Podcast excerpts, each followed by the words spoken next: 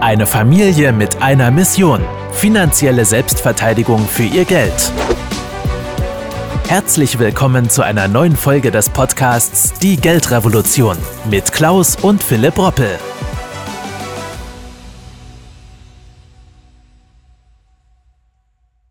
Ja, schön, dass Sie wieder mit dabei sind und ganz, ganz herzlich zu unserem Podcast Die Geldrevolution. Heute wird es vor allem darum gehen, warum die Anleihenmärkte einen historischen Crash jetzt bald sehen werden. Denn die US-Notenbank Fed hat ja bekanntlich die Leitzinsen so stark wie seit über 20 Jahren nicht mehr angehoben, und zwar um satte 0,5 Prozentpunkte. Damit liegt der Leitzins nun in der Spanne von 0,75 bis 1 Prozent zu Ihrer Information. Das bedeutet aber wiederum, dass steigende Zinsen auf einen Anleihemarkt treffen, der aufgebläht ist wie nie zuvor. Doch jeder, der sich schon einmal etwas mit Portfolio-Management beschäftigt, beziehungsweise auseinandergesetzt hat, kennt vermutlich das bekannte 60-40-Portfolio. Man erhält demnach eine Aktienquote von 60 Prozent, um eben eine höhere Rendite zu erzielen und kauft gleichzeitig 40 Prozent Anleihen um im Falle eines Marktcrashes, Finanzcrashes, ja, besser abgesichert zu sein. Das war nun mal. Doch eben jene Grundregel wird in diesen Zeiten ganz, ganz neu geschrieben.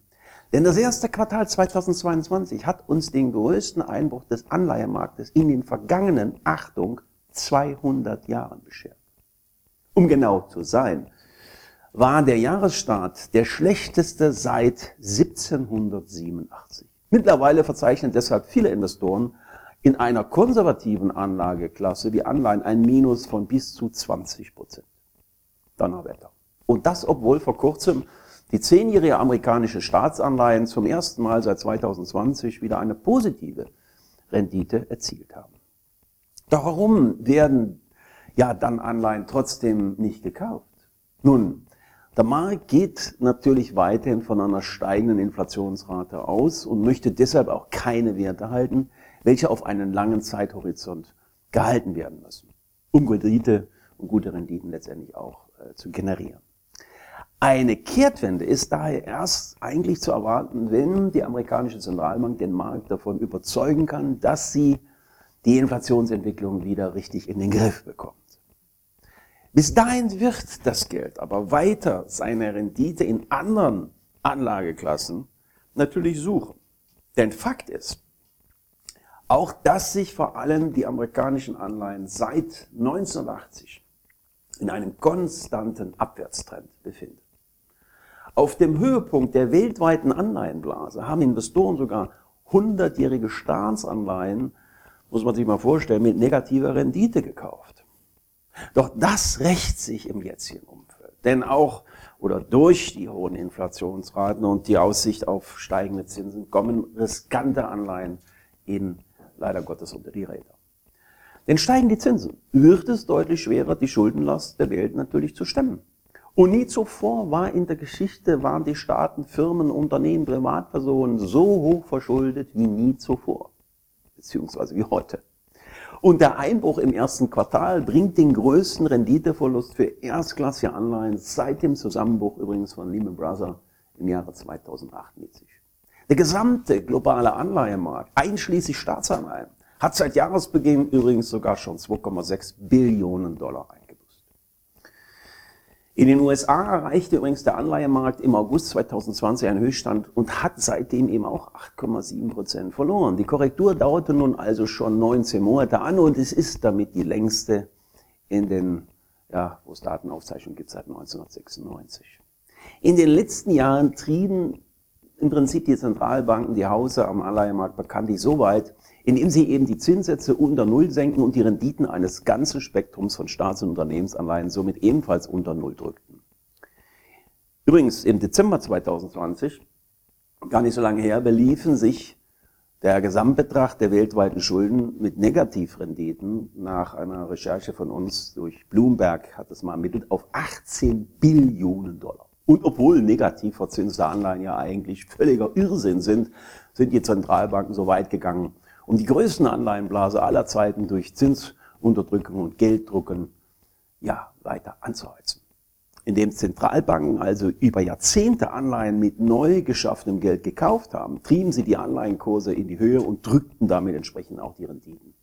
Leider Gottes eben auch nach unten.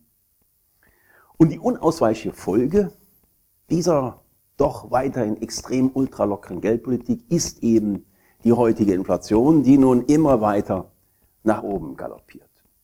Unter den Industrieländern ist die Inflation in den USA am höchsten, weshalb hier auch natürlich auch die Notenbank, wie bereits eingangs schon erwähnt, eigentlich grundsätzlich jetzt mal ins Handeln kommen, gekommen ist. Ja. Doch angesichts dieses Ausmaßes der Anleihenblase handelt die FED eigentlich immer noch viel zu langsam, meiner Meinung nach, so dass sich das Durchgreifen noch über Jahre hinziehen dürfte, wenn und man damit auch die Inflation natürlich dann leider Gottes hinterherjagen dürfte. Das wird eine ganze Weile uns begleiten. Da bin ich persönlich auch der Auffassung, dass die aktuelle Inflation keinesfalls eine vorübergehende Eintagsfliege ist, sondern dass sie uns für die kommende Zeit eben äh, noch begleiten wird und höhere Inflationsraten durchaus zu erwarten sind. Vielen Dank, dass Sie heute wieder mit dabei waren.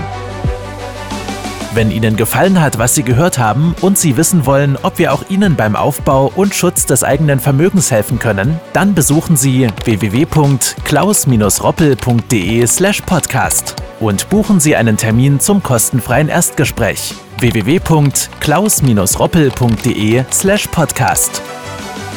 Die Veröffentlichung dieser Podcast-Folge der Geldrevolution richtet sich an Privatanleger, Selbstständige und Unternehmer. Im rechtlichen Sinne handelt es sich hierbei um eine Werbemitteilung und die wiedergegebenen Informationen sowie geäußerten Meinungen wurden mit großer Sorgfalt recherchiert. Die enthaltenen Informationen und Einschätzungen stellen keine individuelle Anlageberatung oder sonstige Empfehlung dar. Im Wandel der Zeit sind historische Wertentwicklungen kein Hinweis für zukünftige Renditen oder Ergebnisse. Die in dieser Podcast-Folge enthaltenen Inhalte im Rahmen der Finanzbildung dürfen ohne schriftliche Zustimmung unsererseits nicht weitergegeben und verwendet werden.